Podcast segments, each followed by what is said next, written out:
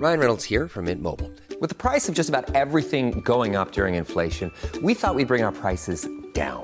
So to help us, we brought in a reverse auctioneer, which is apparently a thing. Mint Mobile unlimited premium wireless. Ready to get 30, 30, bit to get 30, bit to get 20, 20, 20, bit to get 20, 20, bit to get 15, 15, 15, 15 just 15 bucks a month. So, Give it a try at mintmobile.com slash switch.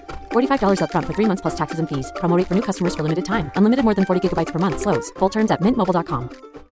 Subtle results, still you, but with fewer lines. Botox Cosmetic, out of botulinum toxin A, is a prescription medicine used to temporarily make moderate to severe frown lines, crow's feet, and forehead lines look better in adults. Effects of Botox Cosmetic may spread hours to weeks after injection, causing serious symptoms. Alert your doctor right away as difficulty swallowing, speaking, breathing, eye problems, or muscle weakness may be a sign of a life threatening condition. Patients with these conditions before injection are at highest risk. Don't receive Botox Cosmetic if you have a skin infection. Side effects may include allergic reactions, injection site pain, headache, eyebrow and eyelid drooping, and eyelid swelling. Allergic reactions can include rash, welts, asthma symptoms, and dizziness. Tell your doctor about medical history, muscle or nerve conditions including ALS or Lou Gehrig's disease, myasthenia gravis, or Lambert-Eaton syndrome and medications, including botulinum toxins, as these may increase the risk of serious side effects. For full safety information, visit BotoxCosmetic.com or call 877-351-0300. See for yourself at BotoxCosmetic.com.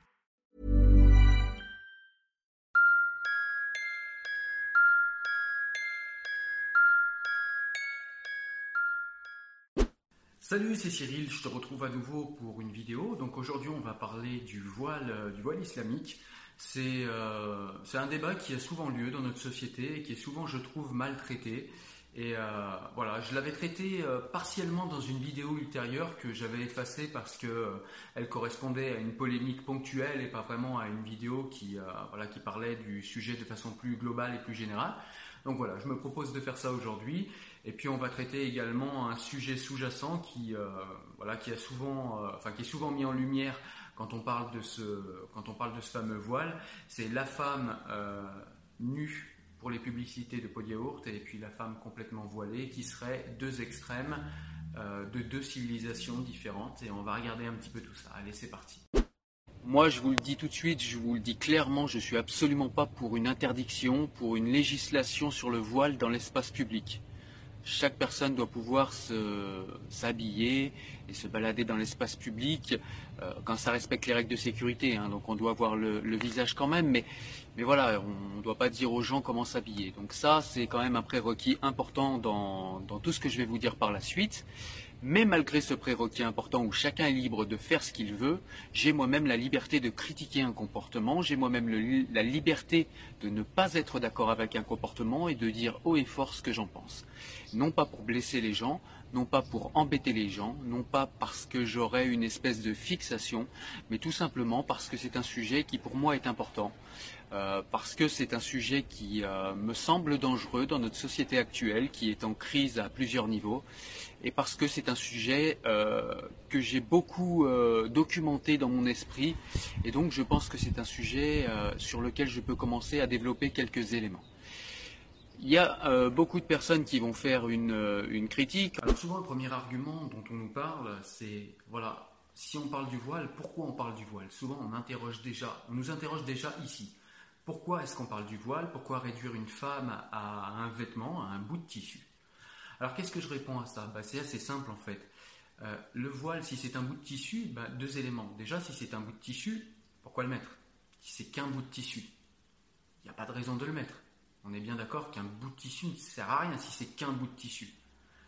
Donc on est bien d'accord que le voile n'est en fait pas un bout de tissu, c'est simplement un argument rhétorique, puisque le voile est un tissu au même titre que le drapeau d'un pays. C'est-à-dire que c'est un bout de tissu, certes, mais avec une forte, charge symbolique. Un drapeau d'un pays, c'est qu'un bout de tissu, somme toute. Seulement, il y a une extrême euh, lourdeur symbolique qui parfois nous motive et qui parfois aussi peut être un peu lourd à porter pour une civilisation. Mais en tout cas, un drapeau a une signification symbolique, au même titre que le voile a une signification symbolique. Donc, à ce titre-là, il me paraît pertinent d'en parler, de parler de ce symbolisme, qu'est-ce qu'il raconte, qu'est-ce qu'il nous dit quand il s'affiche à nous, etc. Alors juste, qui peut croire que simplement un bout de tissu peut être le symbole de la vertu? Qui peut croire qu'un bout de tissu est le symbole de la pudeur et de la chasteté? Cette euh, sacralisation, d'ailleurs, entre parenthèses, de la chasteté, qui est toujours quelque chose de très très important pour les sociétés patriarcales. La chasteté est très très importante puisqu'à l'époque il n'y avait pas de test ADN et donc il fallait savoir, euh, il, fallait, euh, il fallait savoir de qui était le fils de quelqu'un, de quelle lignée il était. Euh, de quel père il était. Voilà, donc c'était très important la chasteté à cette époque. Donc est-ce que le voile et la pudeur? Ben moi non, je peux pas croire qu'un bout de tissu peut régir les pensées d'une personne, peut régir les pensées de la personne d'en face qui est censée, à qui est censé s'adresser le voile, puisqu'elle ne fait pas le travail éthique sur elle-même euh, qui devrait la pousser à ne pas considérer le corps féminin comme un objet de consommation, mais simplement comme l'incarnation féminine d'une âme, tout simplement. Et effectivement, il ne s'agit pas ici de nier la charge sexuelle euh, du corps des femmes euh, et, l'envie que ça peut susciter. Simplement, à nous, hommes, euh, de par notre éducation, de par l'éducation que nous donnent nos parents, par voilà, l'éducation qu'on se donne aussi à soi-même en tant qu'adulte, de comprendre que le corps de la femme n'a qu'une charge sexuelle que dans l'intimité amoureuse. Voilà, c'est aussi simple que ça. Certains vont appeler ça le, voilà, le travail sur les passions mais voilà, c'est pour moi plus de l'éducation en fait. Et c'est vrai qu'en société patriarcale, on est, euh, souvent en tant qu'homme euh, voilà, poussé à multiplier les conquêtes. C'est un objet de fierté. Plus on a de conquêtes et plus on est viril, plus on est quelqu'un de. Voilà, on est un homme, un, un don un beau gosse. vous voyez ce que je veux dire? On est encouragé à ne pas freiner notre libido depuis notre plus jeune âge. Alors que pour les femmes, c'est complètement le contraire. Plus un système est patriarcal et plus il invite les femmes à sacraliser ce qu'il y a entre leurs jambes, à faire de la vertu et surtout euh, à faire de la virginité quelque chose de sacré, quelque chose. Voilà, la femme est tout de suite dès son jeune âge invitée à se méfier de son corps, à surtout pas euh, à, se méfier de son sexe tout simplement, et à surtout euh, réfréner ses envies parce qu'une femme qui elle aurait plusieurs aurait plusieurs euh, conquêtes, aurait plusieurs euh, histoires, hein, même des histoires amoureuses, serait tout de suite taxée de pute, de salope. Voilà, c'est pas du tout valorisé chez les femmes. Est-ce que les gens pensent comme étant quelque chose de complètement naturel, c'est-à-dire que la femme serait, serait une proie, serait biologiquement faite pour être une proie, et l'homme biologiquement fait pour être un prédateur n'est en fait euh, qu'une construction sociale particulière, une construction sociétale particulière dû à notre éducation en système patriarcal en l'occurrence, mais on voit bien que dans les systèmes matriarcales, c'est complètement inversé. Donc pour Pierre Bourdieu, la violence symbolique, c'est la capacité des agents de domination, donc des personnes en position de domination ou des structures en position de domination, à faire méconnaître l'arbitraire de leur production culturelle et de leur production symbolique. Il est des mécanismes qui font que ce qui nous apparaît comme euh, légitime au niveau des productions euh, culturelles et des productions euh, symboliques. Ce qui nous apparaît comme légitime ne l'est pas forcément. Mais en tout cas, la violence symbolique, c'est cette capacité qu'ont les agents dominants à nous faire croire que toutes leurs productions symboliques, toutes leurs productions culturelles sont totalement légitimes. Donc pour Pierre Bourdieu, euh, la violence symbolique est quelque chose qui euh, est perçu par les dominants et les dominés comme quelque chose d'anhistorique, un système qui n'aurait jamais été construit ou décidé. Le patriarcat serait quelque chose d'inscrit dans les corps, qui serait perçu comme euh, complètement naturel et par les dominants et par les dominés. Ce qui fait du patriarcat un système d'autant plus difficile à combattre puisqu'il apparaît comme quelque chose de naturel. Donc pour combattre quelque chose, il faut se sentir aliéné par quelque chose, il faut se sentir euh, mal à l'aise avec quelque chose. Mais souvent, le patriarcat nous paraît tellement naturel, on a tellement vécu comme ça, et puis il y a tellement de, dans l'espace social d'actions, de faits, d'arguments, de reproduction de ces dominations qui font qu'on ne questionne même plus et on n'arrive même plus à sentir le patriarcat comme quelque chose de gênant. Pour nous, c'est complètement naturel voire même pour certains, par exemple comme pour les garçons, dans un système patriarcal, ne pas être violent et être plutôt sensible peut être perçu comme quelque chose qui n'est pas naturel. Pareil pour les femmes, une femme qui ne serait pas une pleureuse, qui ne discuterait pas ou qui aurait du mal à faire un créneau, etc. Euh, une femme comme ça serait perçue comme quelqu'un qui sort de sa condition de femme, de sa condition naturelle de femme. Et c'est ça qui est très très dangereux avec le patriarcat et qui en fait euh, un système de domination extrêmement difficile à combattre. Le système social, selon Pierre Bourdieu, est organisé selon une série de divisions sociales homologues. Donc ces divisions sociales sont euh, en deux catégories, donc les catégories masculines, euh, représentant le système de valeurs masculin, et la catégorie féminine, représentant le système de valeurs féminin. Et dans ces divisions, le système euh, de valeurs masculin est toujours supérieur au système de valeurs féminin. Les oppositions qui traversent le corps social seraient pour Bourdieu incorporées aux individus, et donc euh, incorporé avec un système de valeurs implicite, où le masculin a un système de valeurs toujours supérieur au système de valeurs féminin. Et du coup, comme par magie, la domination masculine apparaît à tout le monde comme quelque chose de naturel allant de soi. On n'a plus à y réfléchir puisque c'est naturel, c'est comme ça que ça doit se passer, puisqu'on a intériorisé euh, la domination pour les dominer et les dominants ont intériorisé également la domination et le fait que les systèmes de représentation masculin soient toujours supérieurs au féminin, ce qui fait du patriarcat, en l'occurrence, hein, mais euh, tous les systèmes de domination euh, sociale fonctionnent pareil, mais là on parle de la domination de l'homme sur la femme, donc du patriarcat. Donc comme je vous le disais, en l'occurrence, pour le patriarcat, il apparaît aux yeux des dominants et des dominés comme un système entièrement naturel. Donc du coup la différence biologique qu'il y a entre les sexes, donc plus particulièrement la différence biologique au niveau des organes sexuels entre les hommes et les femmes, apparaît comme une justification naturelle d'une domination qui est socialement construite. Donc on voit bien qu'on essaye de nous faire croire que le système patriarcal c'est quelque chose qui est inscrit dans nos gènes alors que c'est tout simplement un choix sociétal qui a été fait à un moment et ce choix sociétal c'est quelque chose qui est socialement construit, c'est pas du tout du tout quelque chose qui est inscrit dans nos gènes. D'ailleurs on le voit, il y a des gens différents, il y a des homosexuels, il y a des hommes qui se comportent pas comme des prédateurs, il y a des femmes qui peuvent se comporter parfois comme des prédatrices.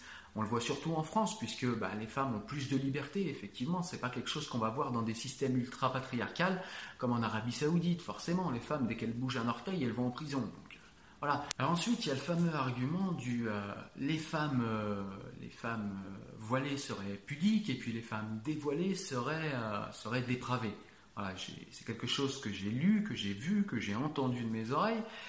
Et c'est quelque chose qui est complètement faux, mais qui en plus est dangereux. C'est-à-dire que si les femmes euh, avec le voile sont des femmes voilées, ça veut dire que toutes les femmes qui sont dévoilées seraient impudiques et dépravées et pas féministes.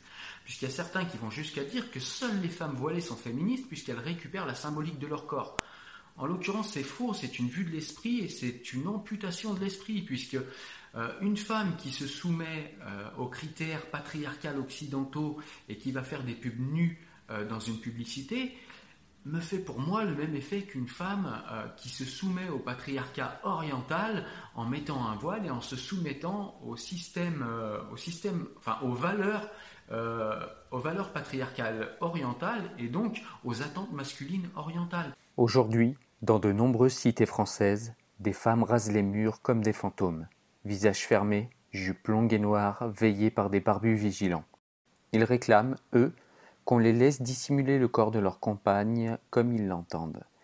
Ils demandent des lieux publics séparés, affirment leur dégoût de la chair et de la nudité. Et de marques célèbres de prêt-à-porter proposent complaisamment des collections dites pudiques destinées à rendre floue la silhouette féminine. Feuilleter au hasard un magazine pour adolescentes, de quoi est-il question? Du plaisir primordial des garçons, de la meilleure manière de les rendre fous d'excitation, les dix recettes pour les faire rapidement jouir. La femme libérée doit apprendre à se comporter comme une prostituée. Ouvrez Internet, en un clic coquin, bel euphémisme, surgissent des milliers d'images montrant des filles aux yeux effarés, le visage dégoulinant de sperme, filmées dans des scènes violentes où elles sont punies à coups de sexe mâle. Le propos de la pornographie 2.0, ce n'est plus le sexe, mais l'avilissement de la femme. Brancher la télé, dans les spots publicitaires, les séries, les talk shows, on reprend désormais les clichés que l'on croyait surannés en se moquant de la ravissante idiote au cerveau minuscule et au corps offert. Portons le regard au-delà des frontières. C'est bien pire. Aujourd'hui, au XXIe siècle, pas très loin de chez nous, on tue des femmes parce que leur sang ne coule pas lors de la nuit de noces, parce qu'elles ont jeté un regard à un autre homme, parce qu'une mèche de leurs cheveux dépasse de leur voile, parce que leur mari en est lassé. Parfois, On brûle les vivantes et on jette de l'acide au visage. On les enterre à mi-corps pour leur lancer des pierres. On les viole à répétition jusqu'à ce qu'elles meurent ou se suicident pour mettre fin à leur calvaire. Et on vend des fillettes certifiées vierges sur les marchés aux esclaves. On les tue pour l'honneur, l'honneur des mâles bien sûr, en invoquant Dieu, la bouche pleine de mots pieux. On les tue parce qu'elles sont femmes. Allons, ouvrons les yeux. Partout nous sacrifions un conformisme pervers qui encourage de nouveau la soumission des femmes.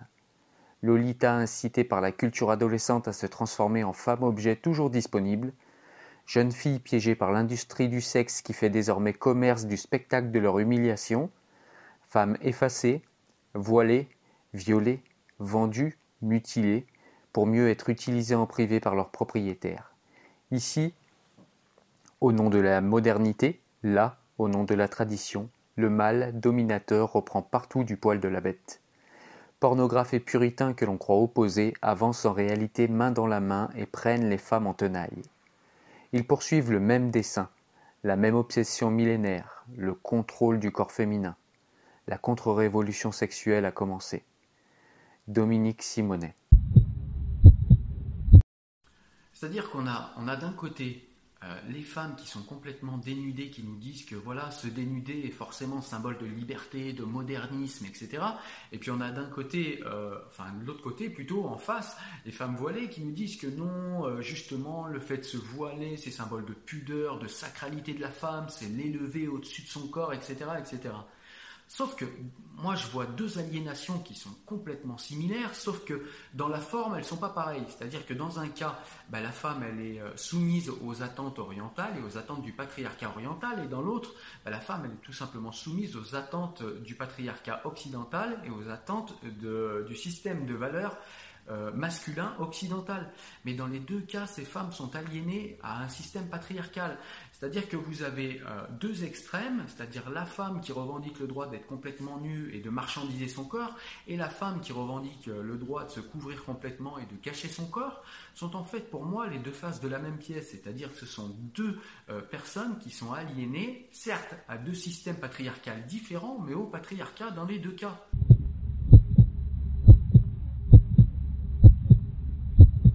Texte de Cyril Chevreau. Celles qui revendiquent le droit de couvrir complètement leur corps et celles qui revendiquent le droit de le surexposer aux yeux de tous sont en fait les deux faces d'une même pièce. Ces deux courants, de pensée opposés dans la forme, font le même constat dans le fond. La femme n'existe qu'à travers le regard de l'homme. Ces deux courants, donc, réduisent tous les deux le corps de la femme à son sexe et à sa charge sexuelle, dans un premier temps, et l'homme a un animal incapable de maîtriser ses pulsions envers les femmes dans un second temps. Ces deux courants surresponsabilisent la femme et infantilisent l'homme en matière de pudeur et de maîtrise libidinale. Ainsi, il faudrait choisir entre ces deux camps. Je vous renvoie quant à moi dos à dos. La femme n'est pas un sextoy qu'il faudrait cacher ou exposer aux autres, et l'homme n'est pas une bête incapable de maîtriser ses pensées et les actes qui en découlent. La femme n'est pas non plus, de par son corps, ou l'image nue de son corps, un objet de consommation, visuel ou physique, et l'homme ne peut être réduit à un consommateur de corps féminin incapable d'élever l'acte sexuel au-dessus d'un coït animal. Faux problème donc. Ces deux radicalismes s'affrontent pourtant et sont en fait les deux faces d'une même pièce, les deux réactions culturelles différentes à la même idéologie, le patriarcat. Dans un cas, quand il est caché, le corps de la femme est sanctuarisé. Il serait le symbole du prolongement de l'honneur de l'homme, le symbole de vertu, de pudeur et de piété, etc.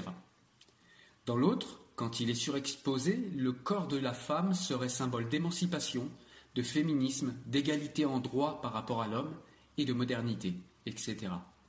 Dans les deux cas, la femme est dépossédée de son propre corps et surtout de sa symbolique. Elle l'habite sans qu'il lui appartienne.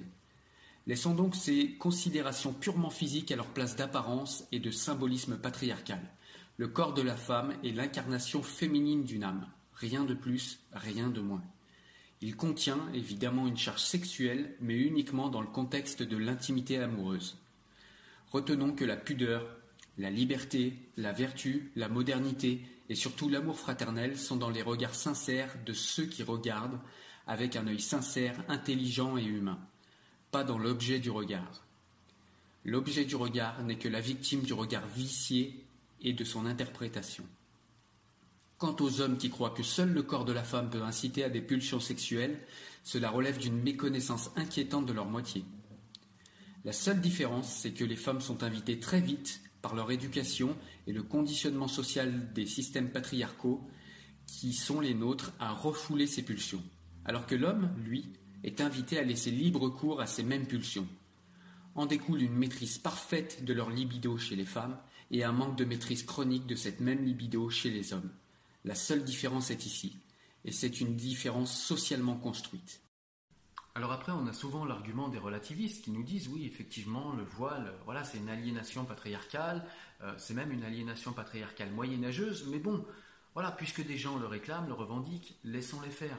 Le problème, c'est que si on laisse faire, ça veut dire qu'on laisse dans notre société s'infiltrer euh, insidieusement une hiérarchie entre les femmes, une hiérarchie de vertus et des systèmes de valeurs euh, à l'intérieur de notre société, des systèmes de valeurs qui ne nous correspondent pas et qui ont une incidence. Quelle incidence? Ben, C'est tout simplement que la femme qui est voilée est pudique, donc ça je l'ai déjà dit, mais la femme qui est dévoilée est donc potentiellement impudique et donc potentiellement à disposition du mal qui pense, qui pense comme ça, qui pense que la femme dévoilée est impudique, puisqu'il fait voiler sa femme ou parce que sa femme se voile et qu'ils l'ont décidé ensemble ou parce que sa femme a décidé de se voiler, ça veut dire qu'ensemble ils sont d'accord sur le fait que le fait qu'une femme soit dévoilée, ça veut dire qu'elle est impudique. Si elle est impudique, ça veut dire qu'elle est à disposition de tous. Si elle est à disposition de tous, ça veut dire que c'est potentiellement une pute et potentiellement elle est violable en plus. Elle mériterait son viol ou alors peut-être que si elle était violée, ben, elle l'aurait un petit peu cherché. Alors qu'est-ce qu'ils nous disent d'autres, ces relativistes? Eh bien, ces relativistes, ils nous disent également que il faut respecter euh, d'autres manières de vivre et qu'il peut y avoir un féminisme euh, islamique avec le voile et il peut y avoir un féminisme euh, occidental. Alors, si je suis d'accord sur le fait qu'il peut y avoir des différences de féminisme entre les cultures, et que même je pourrais aller jusqu'à dire qu'il y a un féminisme par femme, hein, puisque chaque femme vit le féminisme d'une manière différente dans son individualité, forcément, mais il y a quand même des valeurs universelles euh, d'émancipation du droit des femmes. On ne peut pas avoir un voile, c'est-à-dire porter le symbole de l'oppression patriarcale orientale, euh, qui fut occidentale jadis, hein, mais qui est encore aujourd'hui euh, massivement en place en Orient. Donc on peut peut pas se soumettre au système de valeurs, au système de valeurs masculin oriental et donc au patriarcat oriental et se dire féministe.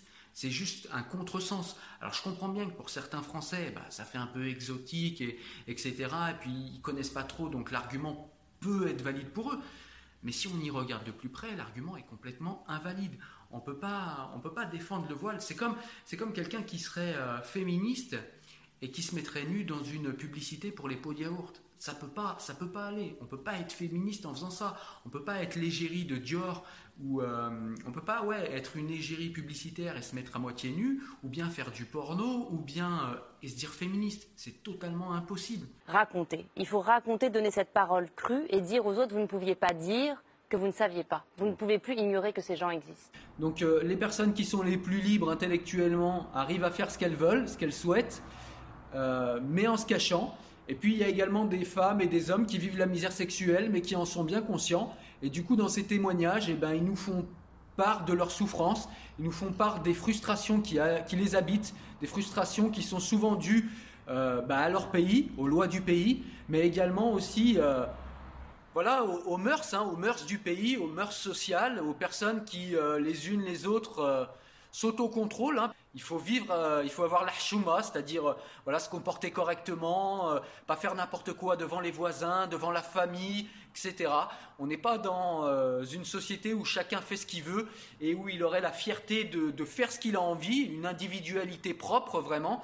Là, on est vraiment, il faut se soumettre aux normes sociales, sinon on est très très mal vu. Une femme est ou une vierge ou une pute. Il n'y a pas d'intermédiaire entre les deux, c'est très manichéen.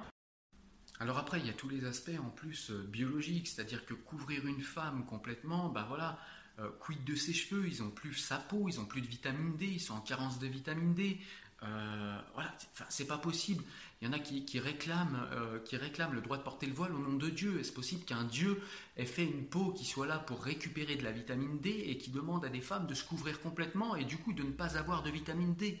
À un moment, c'est Ibn Rushd qui disait si la révélation, enfin, il disait précisément la révélation ne peut pas être opposée à la raison. Donc si la raison est opposée à la révélation, ça veut dire tout simplement qu'on a mal compris la révélation.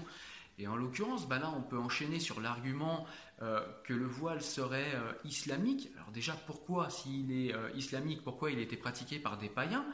Pourquoi il a été pratiqué par des chrétiens Pourquoi il a été pratiqué Pourquoi il est encore pratiqué par des juifs Et surtout, pourquoi ce voile n'apparaît nulle part dans le Coran Enfin, moi, je l'ai cherché, je l'ai toujours pas rencontré. Alors il est ailleurs euh, dans, ce qui s'appelle la Sunna, mais bon, je ne vais pas rentrer dans les détails, mais en tout cas dans le Coran, il n'y a absolument rien qui parle... Euh, enfin, voilà, il est recommandé aux hommes de baisser les yeux et il est recommandé euh, aux femmes de mettre un grand voile sur leur poitrine. Alors sauf si vous avez la poitrine sur la tête, il n'y a aucune raison de se voiler. Après, il y a tous ceux qui nous disent euh, il est impossible de résister à un corps de femme, c'est pour ça qu'elle se couvre, parce que euh, sinon l'homme serait tenté de se jeter dessus, et donc en plus, implicitement, on légitime le viol en, disant ça.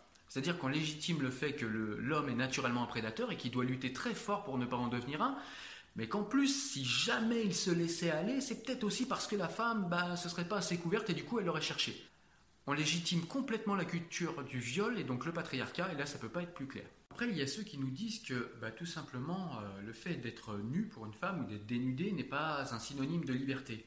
Et je suis assez d'accord avec ça, effectivement, le fait d'être dénudé n'est pas du tout un symbole de liberté. Simplement, ce qu'on peut quand même remarquer, c'est qu'à chaque fois que les femmes sont complètement voilées dans un pays ou dans l'histoire, comme ça a été le cas, eh bien, euh, bizarrement, il y, a une il y, a une corrélation. Alors moi, euh, j'aimais la possibilité et la théorie que ce soit un rapport de cause à effet. À vous de venir en discuter en commentaire et de me dire si j'ai raison ou pas. Mais à chaque fois que les femmes sont voilées dans une nation et que c'est la règle de la nation, eh bien les droits de la femme sont significativement abaissés en même temps euh, que ce voile. Voilà. Et même dans une même nation qui a, qui a qui a opéré la, transition entre euh, des femmes qui sont euh, plus libérées, donc qui n'ont pas le voile, et des femmes qui sont voilées, comme ça peut être le cas par exemple pour l'Iran, avant, 1700, avant 1979, pardon, on voit bien que les femmes n'avaient pas du tout la même condition que celles qu'elles ont aujourd'hui, même si voilà l'Iran heureusement c'est en train de changer, mais on voit bien que euh, le droit des femmes, à chaque fois, les droits des femmes sont amputés quand on euh, ampute les femmes de l'appropriation de la symbolique de leur corps. À chaque fois qu'on enferme leur corps dans un voile, eh bien bizarrement, ces droits régressent à chaque fois en même temps.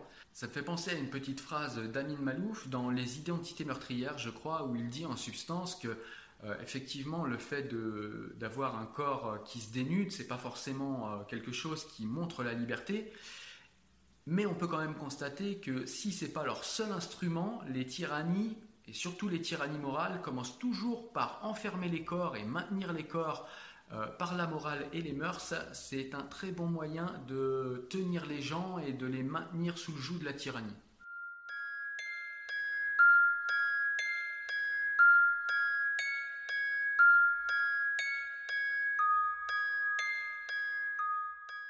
Je suis née à Téhéran, avec la révolution islamique. Après la révolution khoméniste, le voile est devenu obligatoire pour toutes les femmes, mais aussi pour toutes les petites filles.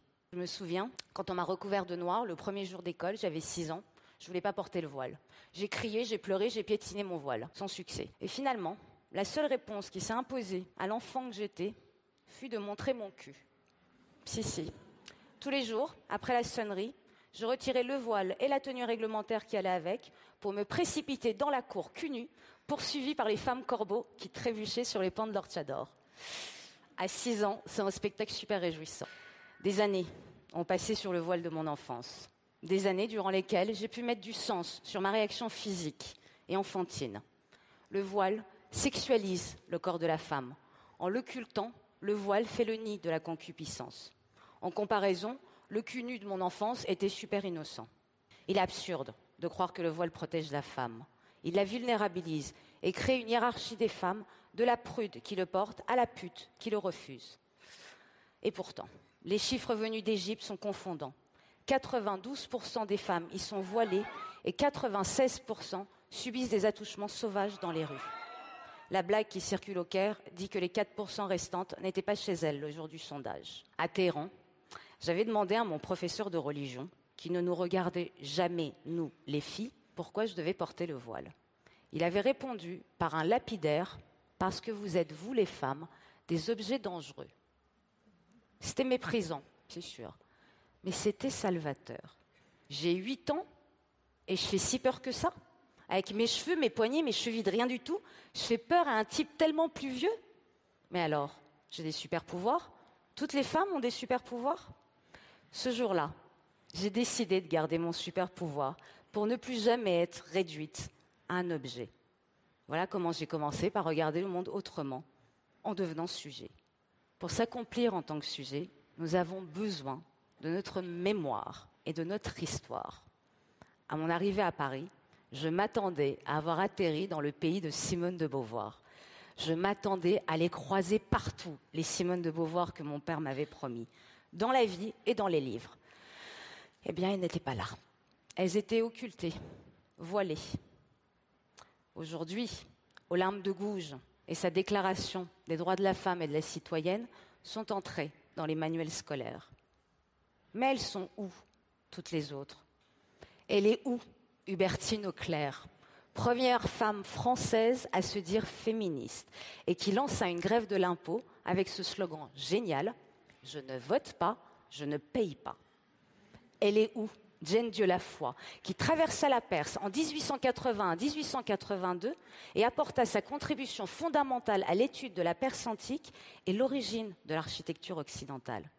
Il suffit de se promener au Louvre pour remarquer qu'une salle porte son nom.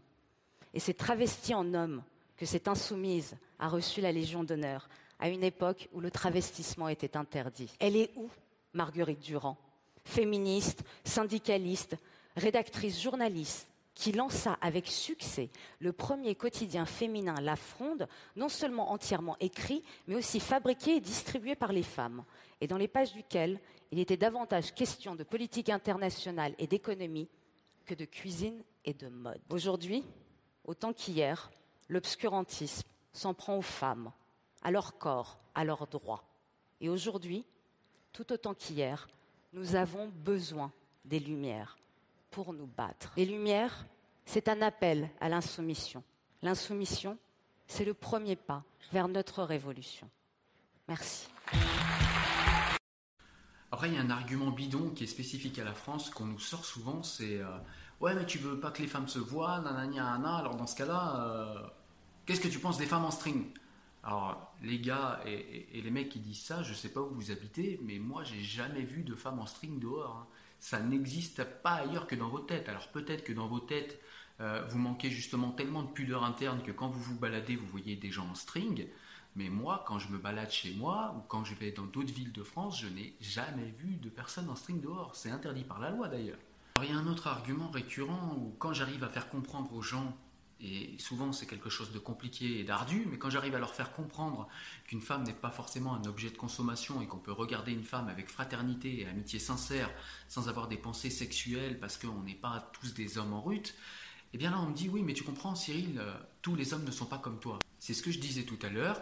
Ça veut dire que la femme doit porter sur ses épaules la responsabilité des hommes qui n'ont pas fait le travail sur eux, euh, le travail éthique, le travail sur leur passion pour considérer qu'une femme est d'abord et avant tout l'incarnation euh, physique, que le corps de la femme est l'incarnation physique d'une femme, d'une femme, voilà, dans un corps féminin, avant d'être un objet de consommation sur lequel éventuellement il pourrait sauter. Mais là, dans ce cas-là, c'est l'homme qui manque de pudeur. Ça veut dire que dans sa tête, c'est sans arrêt un film de fesses. Mais c'est lui que ça regarde. C'est lui qui a un problème. Pourquoi est-ce que la femme devrait supporter euh, le poids de ce manque de travail chez l'homme? C'est ça que je n'arrive pas à comprendre.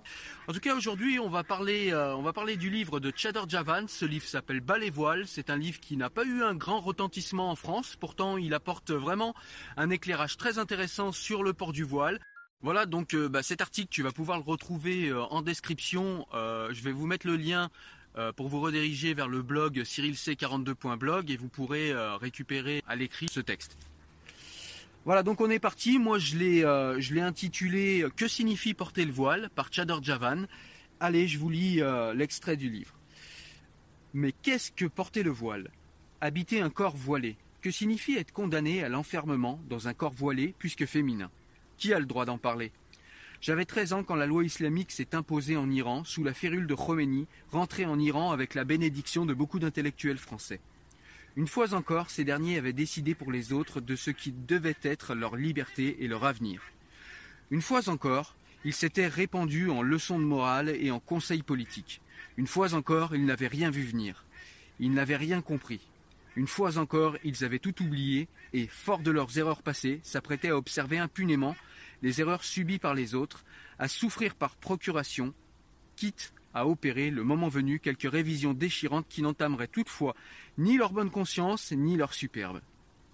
Certains intellectuels français parlent volontiers à la place des autres, et aujourd'hui voilà qu'ils parlent à la place de celle qu'on n'entend pas, la place que tout autre qu'elle devrait avoir la décence de ne pas essayer d'occuper. Car ils continuent, ils signent, ils pétitionnent, ces intellectuels. Ils parlent de l'école, où ils n'ont pas mis les pieds depuis longtemps, des banlieues où ils n'ont jamais mis les pieds, ils parlent du voile sous lequel ils n'ont jamais vécu. Ils décident des stratégies et des tactiques, oubliant que celles dont ils parlent existent, vivent en France, pays de droit, et ne sont pas un sujet de dissertation, un produit de synthèse pour exposer en trois parties. Cesseront-ils jamais de paver de bonnes intentions l'enfer des autres, prêts à tout pour avoir leur nom en bas d'articles de journaux Peuvent-ils me répondre, ces intellectuels? Pourquoi voile-t-on les filles? Seulement les filles, les adolescentes de 16 ans, de 14 ans, les fillettes de 12 ans, de 10 ans, de 9 ans, de 7 ans, pourquoi cache-t-on leur corps, leur chevelure? Que signifie réellement voiler les filles? Qu'est-ce qu'on essaie de leur inculquer, d'instiller en elles? Car au départ, elles n'ont pas choisi d'être voilées, on les a voilées. Et comment vit-on, habite-t-on un corps d'adolescente voilée? Après tout, pourquoi ne voile-t-on pas les garçons musulmans? Leur corps, leur chevelure, ne peuvent-ils pas susciter le désir des filles? Mais les filles ne sont pas faites pour avoir du désir dans l'islam, seulement pour être l'objet du désir des hommes.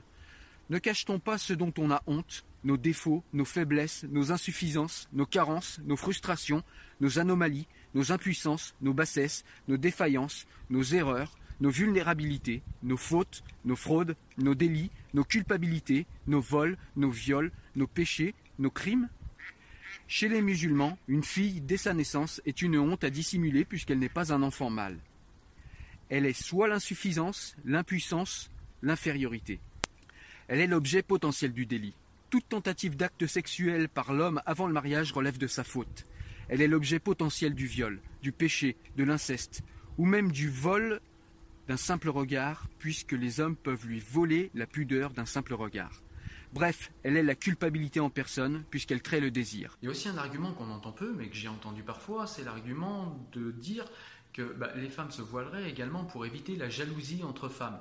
C'est-à-dire que ben voilà, les femmes qui auraient de meilleurs attributs que d'autres, et eh ben du coup elles rendraient moins jalouses les autres, et du coup bah, celles qui sont euh, moins bien loties, on dira eh bien euh, dans ce cas-là ça veut dire qu'elles sont moins jalouses. Alors outre le fait que ça réduit encore une fois la femme au corps, outre le fait que euh, dans ce cas-là, on parle de complexe et que ben, le complexe, ça se règle ou par le travail sur soi ou chez le psychologue, mais sûrement pas par un voile qui ne fait que masquer et couvrir le problème. Euh, je ne comprends pas en fait l'argument. Pour moi, la beauté, c'est quelque chose de subjectif. C'est-à-dire que bah, y a des hommes qui aiment, qui aiment une femme avec des longs cheveux, il y a des hommes qui aiment les femmes avec les cheveux courts, il y a des hommes qui aiment les brunes, d'autres qui aiment les blondes, d'autres qui aiment les femmes avec une poitrine imposante, d'autres qui aiment les femmes avec une petite poitrine la beauté, c'est quelque chose de complètement subjectif. Alors, à moins pour les femmes d'avoir en plus cédé euh, à une espèce de normativité de la beauté, euh, voilà, c'est une aliénation supplémentaire en vérité. Parce que euh, n'y a pas à être jaloux d'un autre corps. On a tous nos qualités, nos défauts. voilà, dans ce cas-là, ce serait se réduire encore une fois à notre physique d'un côté, et en plus, ce serait en plus euh, céder à la normativité de la beauté, alors que la beauté c'est quelque chose de divers, de varié, de subjectif. Extrait du livre de Latifa Lagdar, qui est tunisienne, historienne, chercheur sur la pensée islamique, et donc c'est un extrait du livre Les femmes musulmanes au miroir de l'orthodoxie islamique. Le voile n'est pas un simple usage, il est partie visible d'une vision du monde basée sur la coupure en deux de l'universel, les hommes et les femmes. Le voile est le signe de l'enfermement théologique des femmes et la sanctification de l'ascendant de l'éros musulman sur l'éthos musulman.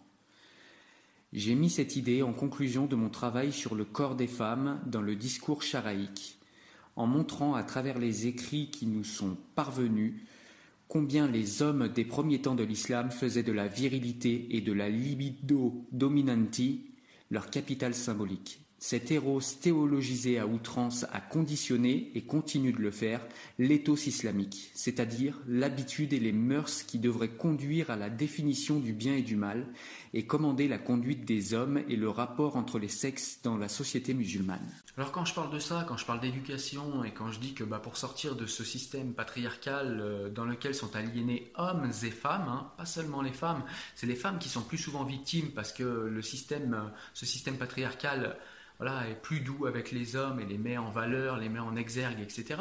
Donc c'est vrai que c'est les femmes qui en souffrent le plus, mais les hommes n'en sont pas moins aliénés. L'homme doit être fort, doit être musclé, doit être viril, doit être euh, doit pas pleurer, doit, doit être dur, doit avoir une carapace, ne pas montrer ses émotions, etc. Donc l'homme est aussi aliéné.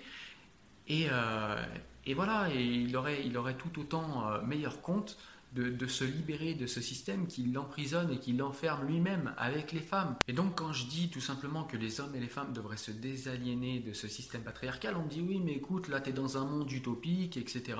Ces choses-là, effectivement, avec de l'éducation, tu as raison, ça peut éventuellement fonctionner en éduquant les garçons sur plusieurs générations, mais bon là on est au jour d'aujourd'hui, toi tu nous parles d'un monde utopique, etc. Ouais mais c'est avec les mondes utopiques qu'on avance. C'est qui aurait cru, euh, quand, on, quand on voit l'Occident du Moyen Âge, qui aurait cru que les femmes voteraient, que les femmes seraient considérées comme des hommes, pratiquement? Enfin, considérées pas comme des hommes dans le sens où ils seraient euh, complètement euh, similaires, mais dans le sens où au niveau des droits, ils sont presque égaux en France. On a encore des disparités, on a encore du travail, mais voilà, on a quand même beaucoup avancé. La condition des femmes aujourd'hui, si vous en parlez à quelqu'un, même il y, a, il y a ne serait-ce que 100 ans, il y a ne serait-ce que 100 ans, je rappelle que dans ce pays, les femmes ne votaient pas. Euh, les femmes n'avaient pas le droit de travailler sans le consentement d'un tuteur. Euh, les femmes n'avaient pas de compte en banque. Voilà, enfin, ça paraissait utopique il y a 100 ans et pourtant on le vit aujourd'hui. Donc à un moment, si on se dit toujours ouais mais non, on va pas avancer, on va pas faire, on va plutôt reculer parce que le monde que tu dis il est utopique, ben dans ce cas-là on n'avance jamais, on s'améliore jamais, on progresse jamais et du coup on retarde d'autant plus le moment où euh, cette utopie qu'on appelle de nos voeux mais qu'on voilà qu'on pense impossible, et eh ben elle arrivera d'autant moins. Donc euh, voilà, à un moment, il faut se lancer, il faut faire le travail d'éducation et il faut commencer par agir aussi. Il faut commencer par ne pas, euh, dans un pays qui a massivement abandonné le voile, euh, commencer à remettre le voile en disant en plus que c'est féministe. On a vu tout au long de cette vidéo qu'il y a quand même pas mal d'arguments qui montrent que c'est tout sauf féministe de porter le voile. Un extrait du livre Ballet voile de Chador Javan. Les femmes musulmanes qui ont pu s'en sortir grâce aux lois et à l'éducation républicaine et laïque de la France, et qui aujourd'hui revendiquent le voile, pensent-elles jamais à ces autres femmes, ensevelies sous le voile, qui dans leur pays n'ont aucun droit?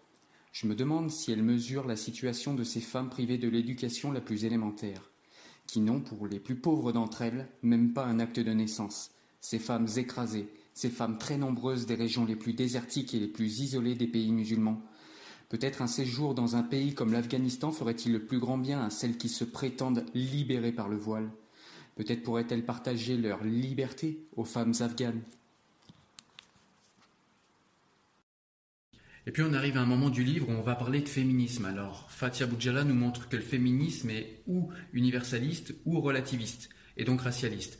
En effet, comment ce qui est bon pour une femme blanche ne serait pas bon pour une femme noire? Comment ce qui est bon pour une femme blanche ne serait pas bon pour une femme bronzée? Comment un féminisme qui s'appliquerait à une femme blanche ne s'appliquerait pas à une autre femme noire? Quelles sont ces différences euh, complètement euh, fallacieuses que l'on met entre les gens? Donc le livre montre que le patriarcat soit occidental ou oriental, le patriarcat est combattu par les féministes. Les féministes ne vont pas simplement se concentrer sur le patriarcat blanc, euh, et, obéir aux injonctions patriarcales orientales. Ce serait, enfin, ce serait pas des féministes. Là, pour le coup, on est encore dans des personnes qui sont dans le différentialisme. C'est-à-dire qu'en gros, le féminisme euh, des femmes voilées ou le féminisme des noirs ou le féminisme, euh, voilà, ce serait un féminisme en fait qui donne la possibilité à celles qui s'en réclament d'obtenir des droits et des devoirs, mais surtout des droits, d'obtenir plus de droits, mais tout en restant enfermés dans le cadre de leur communauté, dans le cadre, euh, dans le cadre idéologique de leur communauté respective. Donc voilà, c'est quand même un féminisme qui est lourdement amputé, un féminisme comme celui-ci. Elle nous montre euh, tout simplement que ce féminisme-là, cette manière de voir le féminisme n'est pas du tout euh, cette grande bonté de cœur que nous présentent ces, ces, ultra-tolérants béats et naïfs. C'est pas de la grande tolérance, c'est pas de, de, de, la grandeur d'âme, etc. C'est tout simplement du racialisme et de la condescendance qui dit pas son nom. Parce que si un féminisme est assigné à une religion, si un féminisme est assigné à une couleur de peau, à une culture présupposée ou à un patronyme, eh bien c'est tout simplement du racialisme. Parce que le féminisme, l'émancipation des femmes ne souffre pas de catégorisation. C'est-à-dire que L'émancipation des femmes, c'est l'émancipation de toutes les femmes par rapport à tous les patriarcats, quelle que soit sa forme. Et donc Fatia Boudjala va nous montrer également pourquoi le voile est quelque chose de dangereux et pour les femmes qui le portent et pour les femmes qui ne le portent pas mais qui vivent dans la même société que ces femmes qui le revendiquent de plus en plus intensément. En fait, le voile, c'est quelque chose qui déjà est sexiste, hein, reconnaissons-le, puisque c'est quelque chose qui n'existe que pour les femmes et pas pour les hommes. Mais en plus, le voile, c'est quelque chose qui met une hiérarchie entre les femmes, c'est-à-dire entre la pudique, la vertueuse, et l'impudique, la non vertueuse, potentiellement la pute. Et donc, si une femme voilée est une femme pudique, eh bien ça veut dire que toutes les autres ne le sont pas. Voilà, c'est implicite, c'est pas forcément explicitement dit, mais en tout cas, dans le symbole, c'est clairement ça. Si le voile est la pudeur, tout ce qui n'est pas le voile est forcément l'impudeur, et donc potentiellement la pute, et donc potentiellement disponible et ouvert à tous. Dans le livre, euh, elle interroge également ce fameux euh, mon voile, mon choix. Alors ce qu'il faut interroger euh, au niveau du voile quand on est dans un état de droit, Fatia Boudjala nous rappelle que c'est surtout les conditions de l'assentiment qu'il faut questionner. C'est-à-dire comment cette personne euh, qui réclame avoir le droit et avoir fait le choix de porter le voile, comment est-ce qu'elle en est venue à porter le voile? Comment est-ce qu'elle euh, en est venue à cet assentiment que le voile est quelque chose de bon pour elle, voire de féministe? Et donc euh, Fatia Boudjala va interroger les conditions de, enfin les, conditions, ouais, de l'assentiment du port du voile en contexte. Donc elle va prendre plusieurs exemples. Hein. Moi je vais prendre celui qui a été le plus marquant et le plus euh, peut-être le plus euh, charismatique. On va dire une personne qui grandit dans une famille où la maman porte le voile. Donc déjà il y a un lien affectif. Puisque vous avez, quand vous êtes une fille, vous avez forcément envie de plaire à vos parents qui sont aimants. Et si la maman porte le voile, eh bien, il y a de grandes chances que la fille, pour plaire à sa maman et à son papa, ait envie de porter le voile, forcément. Et si on lui explique, en plus de tout ça, que le voile, c'est la pudeur, et donc implicitement que le dévoilement est l'impudeur, et que si tu n'es pas voilé, en plus tu n'es pas dans ta foi et tu n'es pas vertueuse, si tu instaures comme ça euh, une différence de morale entre celle qui porte un short ou une jupe et celle qui porte un voile, si tu es euh, une croyante sincère et que tu as envie de plaire à ton Dieu et qu'on t'a fait croire je dis bien qu'on t'a fait croire qu'il y a une différence morale entre celle qui porte le voile et celle qui porte une jupe, ton choix n'est plus éclairé. C'est ça qu'interroge l'auteur dans ce livre, c'est les conditions de l'assentiment. C'est-à-dire que pour qu'il y ait vraiment un libre choix, comme nous le disent ces femmes qui sont voilées, il faudrait qu'il y ait une égalité de valeur entre celles qui portent euh, des jupes et celles qui portent le voile. Une égalité de valeur dans les mœurs des deux. Ce qui n'est pas admis par ces personnes qui portent le voile, puisque forcément elles portent le voile. Si elles le portent, c'est pas pour rien. C'est soi-disant par pudeur.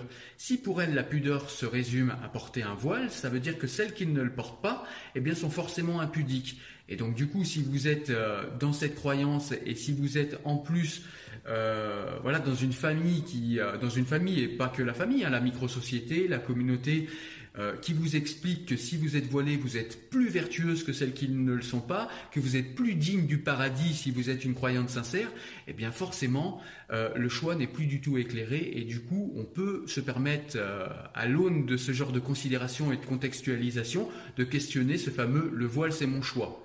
En quoi un endoctrinement religieux, en quoi une erreur est un choix? On peut également questionner les enfin le choix, le fameux euh, pseudo-choix de femmes qui auraient été voilées de très bonne heure. Si vous avez été voilé, comme on le voit maintenant de plus en plus, à 7, 8, euh, à 10 ans, à 13 ans, à 15 ans, quel choix vous avez? Vous avez déjà on vous a imposé quelque chose et ensuite cette imposition bah, s'est auto-renforcée. Alors évidemment, il est toujours possible de se sortir de ce genre de ce genre de contexte et de ce genre de conditionnement, on va dire. Euh, de quelque chose qui n'est plus du tout un, choix libre et éclairé, hein, comme on le dit, euh, on sait qu'il est possible de s'en sortir parce qu'on est en état de droit. Mais vous imaginez la force de caractère qu'il faut faire face à ses parents, faire face à sa communauté, faire face à sa micro-société, faire face à soi-même, à ce qu'on a incorporé à l'intérieur de nous comme étant notre choix, qui n'est en fait qu'une aliénation. Vous imaginez la force de caractère et le temps qu'il faut pour faire ça? Alors pour revenir un petit peu au patriarcat occidental, on nous dit également que bah, si dans les pubs on met des femmes nues plutôt que des hommes, euh, c'est bien que biologiquement l'homme est conçu pour. Voilà la rhétorique. Elle est plutôt simpliste, hein, moi je trouve. Alors déjà, il y a de plus en plus d'hommes, parce qu'en France, euh, ben, voilà, la femme a réclamé et a fait le travail pour avoir euh, de plus en plus de droits et de plus en plus de liberté. Donc elle commence à avoir aussi des comportements qui commencent à ressembler aux hommes. On voit bien que ben, voilà, ce, fameux, ce fameux système qu'on dit biologique est en train de s'étioler chez nous. Ça fait peur à certains hommes qui pensent que les femmes se masculinisent ou bien que les hommes se féminisent. Non, c'est simplement que, en fait, ils sont en train de récupérer leur état naturel. C'est-à-dire que, ben, en, totale liberté, ben, les hommes et les femmes, en fait, ils sont pas si différents que ça, en fait. Voilà, donc ça peut faire peur à certaines personnes. Et donc, je reviens sur l'argument de la publicité. On nous dit que, ben oui, si, euh, si dans les publicités on met plus de femmes que d'hommes, euh, ben, ça veut dire que tout simplement l'homme est conçu pour, euh, voilà, dès qu'il voit une femme, ça y est, il en peut plus, nanani, nanana. Ok, Simplement, j'en reviens à mon argument de départ, c'est que tout simplement, si l'homme effectivement se comporte massivement comme ça, c'est parce qu'il a été éduqué massivement comme ça.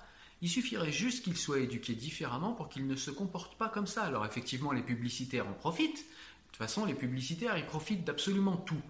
Euh, voilà, c'est pas pour rien qu'il y a les neurosciences, c'est pas pour rien qu'il y a ces choses-là. C'est tout simplement parce que les publicitaires, leur but, c'est leur but et leur rôle, c'est de vendre. Peu importe la manière dont ils vendent, eux, ils s'en foutent, ils n'ont pas de morale, pas d'éthique ou de choses comme ça. Enfin, je dis pas que tous les publicitaires sont comme ça, mais voilà, je parle d'une façon générale. Eux, l'éthique et la morale, c'est pas leur souci. Leur souci, c'est de vendre des produits. Donc, s'ils voient que ça fonctionne comme ça, eh ben, ils vont continuer à le faire. C'est pas les médias qui vont nous éduquer, c'est pas les publicitaires ou euh, les chefs marketing qui vont nous, nous éduquer. C'est bien aux parents de faire le travail, à l'école de renforcer ce travail, et la société suivra dans son ensemble. Mais on ne peut pas dire tout simplement que parce qu'on met des femmes, euh, parce qu'on met des femmes à la télé euh, et qu'on les met dénudées pour vendre un yaourt, alors ça veut dire que biologiquement l'homme est conçu pour ça. Non, c'est simplement que l'homme a été éduqué dans un système qui fonctionne comme ça et que du coup tout le système se renforce pour que l'homme pense qu'il est comme ça.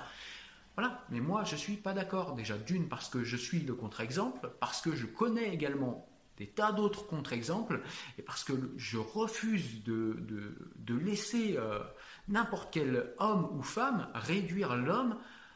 Voilà, je refuse qu'on réduise la femme à son corps et à la consommation de son corps, mais je refuse euh, qu'on réduise l'homme à sa bestialité et à sa consommation, à son envie de, consommation pardon, de tous les corps féminins. Un homme, c'est pas ça. Je suis désolé.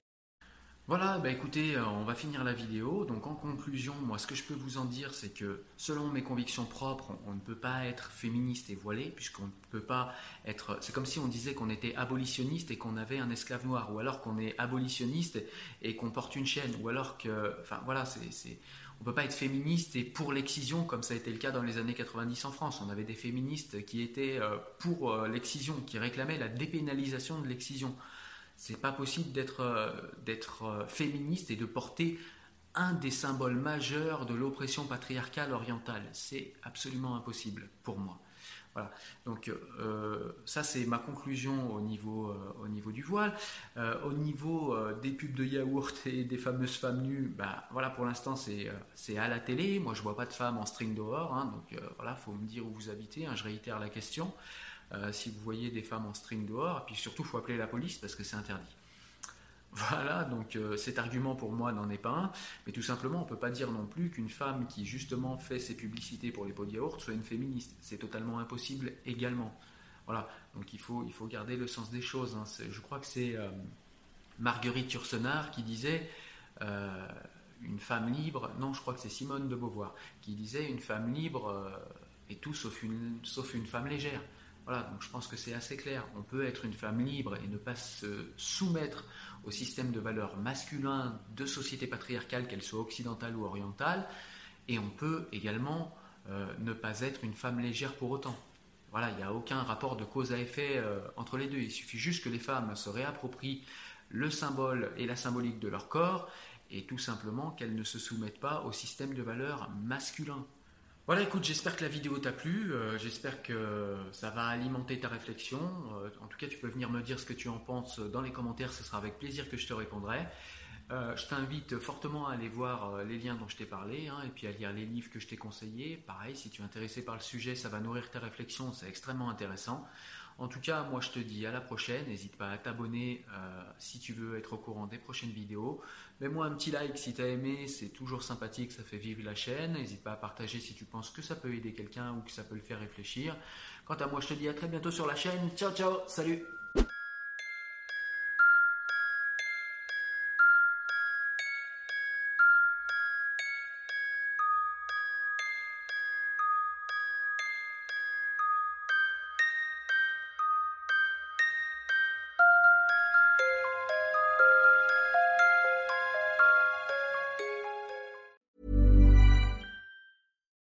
Subtle results, still you, but with fewer lines. Botox Cosmetic, out of botulinum toxin A, is a prescription medicine used to temporarily make moderate to severe frown lines, crow's feet, and forehead lines look better in adults. Effects of Botox Cosmetic may spread hours to weeks after injection, causing serious symptoms. Alert your doctor right away as difficulty swallowing, speaking, breathing, eye problems, or muscle weakness may be a sign of a life threatening condition. Patients with these conditions before injection are at highest risk. Don't receive Botox Cosmetic if you have a skin infection. Side effects may include allergic reactions, injection site pain, headache, eyebrow and eyelid drooping, and eyelid swelling. Allergic reactions can include rash, welts, asthma symptoms, and dizziness. Tell your doctor about medical history, muscle or nerve conditions including ALS or Lou Gehrig's disease, myasthenia gravis, or Lambert-Eaton syndrome and medications, including botulinum toxins, as these may increase the risk of serious side effects. For full safety information, visit BotoxCosmetic.com or call 877-351-0300. See for yourself at BotoxCosmetic.com.